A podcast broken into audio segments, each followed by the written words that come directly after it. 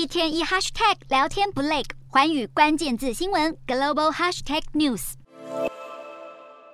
扬起团团烟雾，场面震撼。这是俄罗斯打造的超级武器——先锋极音速飞弹。就在乌克兰总统泽伦斯基展开出访美国的重量级行程之际，俄国总统普丁也很忙，对着台下满满的国防官员开讲。普丁表示，将会持续强化俄国的核武战备，当中就包括先锋极音速飞弹，又被称为“撒旦二号”的萨尔马特洲际弹道飞弹，则是可携带核弹头，能对美国进行核武攻击。普丁更放话表示，俄国在乌克兰的这一场军事行动，军费没有上限。他还亲自主持典礼，宣布启用西伯利亚东部的科维克塔天然气田。在俄国与西方关系趋于紧张之际，这处气田可让俄国提升对中国的天然气出口。中国狂买俄国能源，自从乌俄战争爆发后，已经向俄国购买超过六百八十亿美元的能源产品，让俄国取代沙乌地阿拉伯成为中国最大的石油供应商。在此同时，普丁在先前访问白俄罗斯时，为白俄总统卢卡申科送上军援，包括 S 四百防空系统以及伊斯坎德尔飞弹。